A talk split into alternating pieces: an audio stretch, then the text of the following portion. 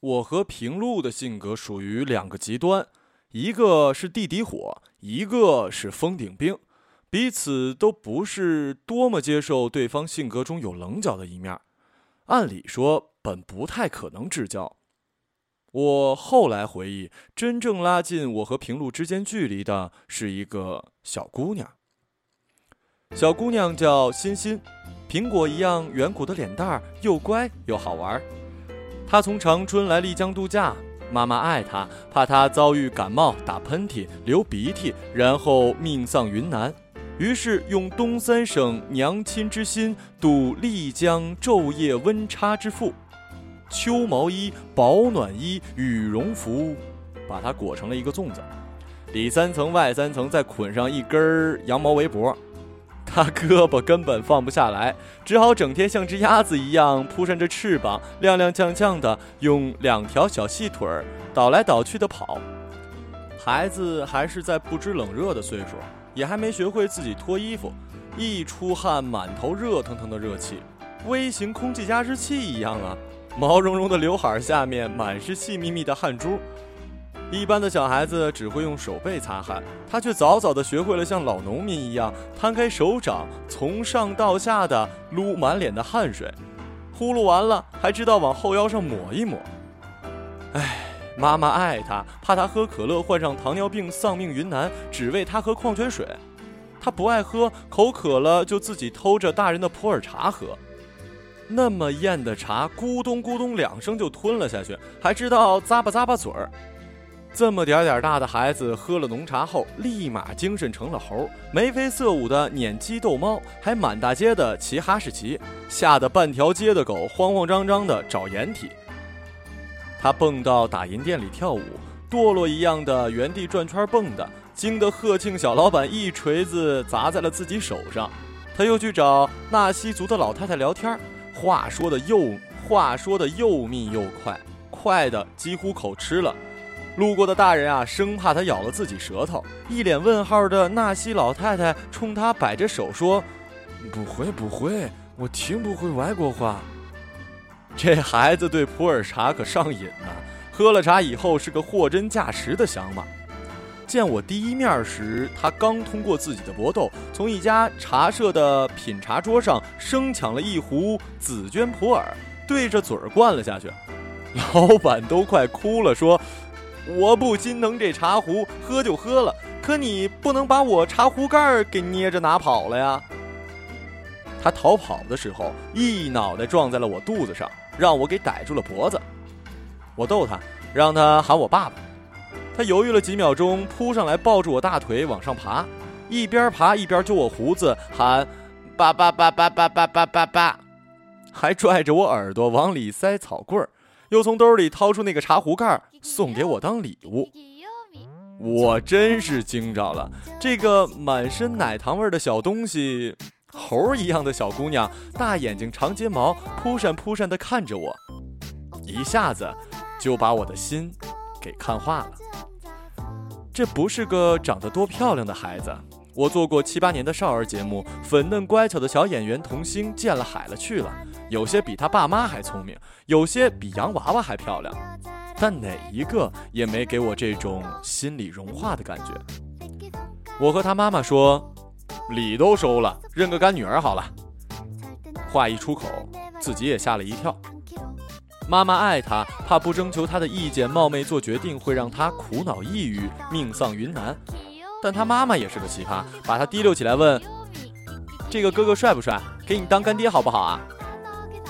旁边的人笑喷茶，我抬手摸了摸早上刚刮的青的下巴，小东西扭过头，很认真的问我：“嗯，那你疼我不？”我心里一软，说：“疼啊。”我在二十啷当岁的时候，就这样莫名其妙的有了一个六岁的女儿。女儿叫欣欣，一头卷毛，小四方脸，家住在长春南湖边。欣欣的妈妈叫娜娜，雕塑家。孩子生得早，身材恢复得好，怎么看都只像一个大三大四的文科大学生。那时候，小哲、苗苗、铁成和我在丽江组成了一个小家族，长幼有序，姐妹相称。娜娜带着欣欣加入之后，称谓骤变，孩子他姑，孩子他姨的乱叫，铁成是孩儿他舅，我是他爹，大家相亲相爱，把铁城的马帮印象火塘当家，认认真真的过家家。娜娜几个姐妹淘酷爱闺秀间的小酌，一大堆小娘们儿彼此之间聊不完的话题，她们怕吵着孩子睡觉，就抓我来带孩子。我说我没经验呀，他们说反正你长期失眠，闲着也是闲着呀。于是我负责哄孩子睡觉。我发现现在的孩子太强悍了，讲小猫、小狗、小兔子的故事根本哄不出睡意，讲变形金刚、黑猫警长、葫芦娃反被鄙视，逼得没办法，我把《指月录》翻出来给他讲公案。德山棒林记喝赵州茶的胡讲一通，佛法到底是无边，随便一讲就能给整睡着了。讲着讲着，我自己也趴在床头睡着了。半夜冻醒过来，帮他擦擦口水。爷爷背角，夹着书摸黑回自己的客栈。月光如洗，漫天童话里的星斗。娜娜觉得我带孩子有方，当男阿姨潜力无限。于是，趁我每天早上睡得正香的时候，咣咣的砸门呢。在丽江，中午十二点前喊人起床是件惨无人道的事情。我每一次都满载一腔怨气的冲下床，猛地拽开门，每次都逮不着他，每次都只剩一个粽子一样的小人儿，乖乖的坐在门口等我，说：“干爹，你带我去吃油条吧。”我说。我还没洗脸、没刷牙、没刮胡子呢。那干爹，你带我去吃馄饨吧。恩公，你那位亲妈哪儿去了？他扳着手指头说：“我吃一个、两个、三个、四个馄饨，我只吃皮儿皮儿，剩下的你吃好不好？”我能说不好吗，恩公？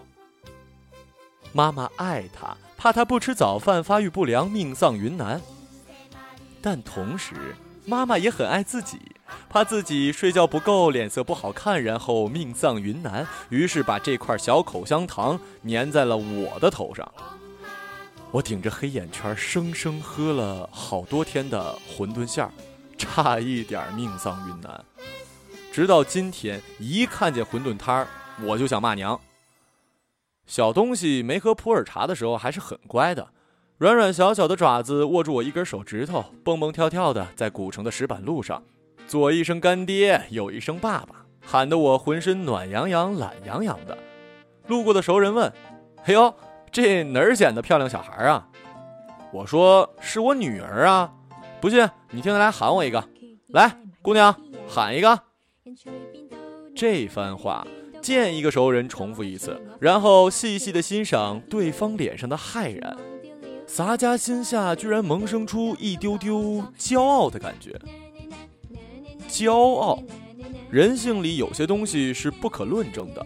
明知道不是自己的孩子，可还是愿意各种炫耀献宝，好比拿着别人的泰格吉他跑到第三个人面前炫耀。你看，泰格，这其实和我哪有什么关系啊？我有时候一边炫耀我的小干闺女，一边觉得自己心智真他妈幼稚。等扭过脸来看着欣欣的时候，又觉得这种幼稚是完全可以理解的。既然喜欢，就自当是自己的亲闺女去疼吧。他要喝可乐，给他买可乐；要吃巧克力，给买巧克力；要骑哈士奇，我就满世界给你撵狗去。一整天一整天的，带着我从天而降的小女儿混丽江。她腿短，走不快，走累了就放在肩头驮着，夹在腋下夹着，横抱在胸前捧着。更多的时候，让她揪着我的衣襟角。我记得我小时候就是这么揪着大人的衣角走路的。但他很固执，要把手硬塞进我的手心里，让我牵着他走。小小的爪子在我手掌里捏成一个核桃样的小拳头，关节硌着我收拢的掌心。窝心的一幕是。下午三四点钟的时候，我瞒着他妈妈带他去吃海鲜披萨饼。他走着走着，突然自己唱起歌来：池塘的水满了，雨也停了。他的声音里丝毫做作都没有，干净的要死。我的心慢慢变成了一坨豆腐脑，一撮棉花，一小块正在平底锅里滋滋融化的猪油。我对天发誓，这孩子的歌声真的有抚慰人心的力量。这种天籁，后来我只听过两回，一回是洱海边放猪的几个白族小阿妹，他们唱。娘娘有个小公主喂，歌儿你唱不完，一张嘴就引得一道神光穿过乱云飞渡大理长空，结结实实的垂在洱海上。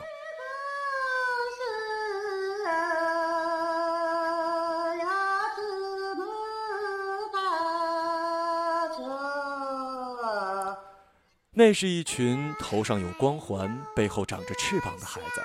我想尽办法采来他们声音，加在自己的民谣里，放在第一首歌开头，当做人生的 solo。其中一个小孩子唱尾句的时候被水呛了一口，煞是有趣，每次听都不禁莞尔一笑。还有一回是新加坡吹萨克斯的卖艺残疾老人，他吹了一首《When a Child Is Born》。彼时乌节路行人熙攘，我傻在马路牙子上，难过的发抖。闷热的新加坡午后，所有坚硬的光芒都向我涌来，所有盔甲都失去了重量。当 This comes to pass when a child is born，那句响起时，一瞬间什么都绷不住了。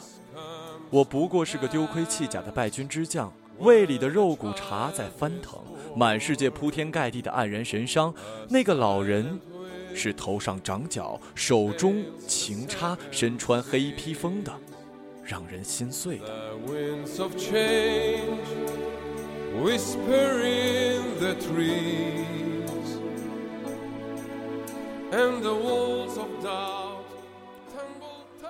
可这两回的触动都不如欣欣当时有口无心的哼唱。那时我俩站在王家庄巷和文治巷的交叉路口，离低调酒吧不过十几米。没等他唱完，我便抄起他夹在腋下，三步并作两步跑去找陆平，一脚踹开低调酒吧的小木门。我说：“陆平，你别告诉我你没录音笔啊！”陆平正在泡面，受了惊，开水烫着了手，他用手擒着烫伤的地方，另一只手在电脑桌上拨拉了半天。然后说：“如果，如果我说我忘了放哪儿了，你会不会很生气啊？”再见。你要录什么呀？我打小有个毛病，一着急就大舌头，说话也说不清。他却听得眼里放光，他蹲下身子，用西安话问欣欣：“女子，你敢不敢再唱一遍？”欣欣被莫名其妙的抄起来，莫名其妙的钻进一个洞穴一样的屋子，面前又莫名其妙的伸过一个莫名其妙的脑袋。他人小，脾气不小，正没好气儿的拿脚跺地呢。他冲着陆平的脑袋张开爪子，伸出两只胳膊。陆平以为他要索取一个拥抱，刚想也伸手抱他，我忽然意识到了什么。还没来得及提醒，说时迟那时快，孩子两只爪子啪的一声，同时贴在了陆平的脸上，估计力道很大。陆平斗鸡眼了一下，愣住了。小女儿两只手掌夹着陆平胡子拉碴的脸，端详了半天，扭头问我：“大驴。”陆平的脸瘦长。小孩子一旦来了劲儿，是怎么哄都不肯再唱歌了。我和陆平折腾了半天，喂他吃薯片、姜片、香蕉片、鱿鱼丝，就差请他喝点啤酒了。无论如何，人家也不唱，光闷着头吃。我恨得直挠头，头皮屑掉了一肩。到底怎么才肯唱啊，恩公？我指着陆平问：“哎，如果让你骑大驴的话，你唱吗？”陆平立马把他前面的零食呼啦啦抱走，慌慌张张、很愤怒地往厨房里躲。我揪着裤腿把他拽回来。小女儿嘎巴嘎巴嚼完香蕉片，终于开金口了：“我要听故事。”好嘛，吃饱了喝足了要听故事是吧？听了故事就肯唱歌了是吧？等着，爹来了。我拽过一个墩子，盘腿一坐。话说六祖慧能在承接衣钵后，为了躲避追杀，一路隐姓埋名，十里南下。小女儿拿着香蕉片捂住耳朵眼不听不听不听这个。我扭头求助陆平，这丫居然在啃指甲。陆平说：“大兵，他们说你少根筋，我本来不太信。”他琢磨了一下，坐在了墩子上，悠悠开口：“他没爸，也没妈。有一天呐，突然从石头里蹦出来，一身铁毛。哎呦，是个猴！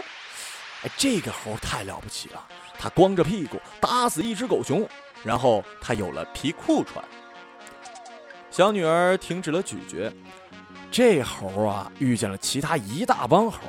他领着他们找到了一个很大很大的洞，洞口有条从上流下来的河，他们在里面建了个游乐场，还可以做饭吃，还可以想聊什么天就聊什么天。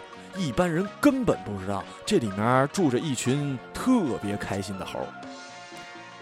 那个故事讲得好长，那只厉害的猴子掀了桌子，打了公务员，被压在巨山下，有个骑马的人救了他，给他戴上了金箍。他又迷糊又开心，但他没得选择，于是违心的跟着那人走向西方，一边走一边想：会好的，会好的吧。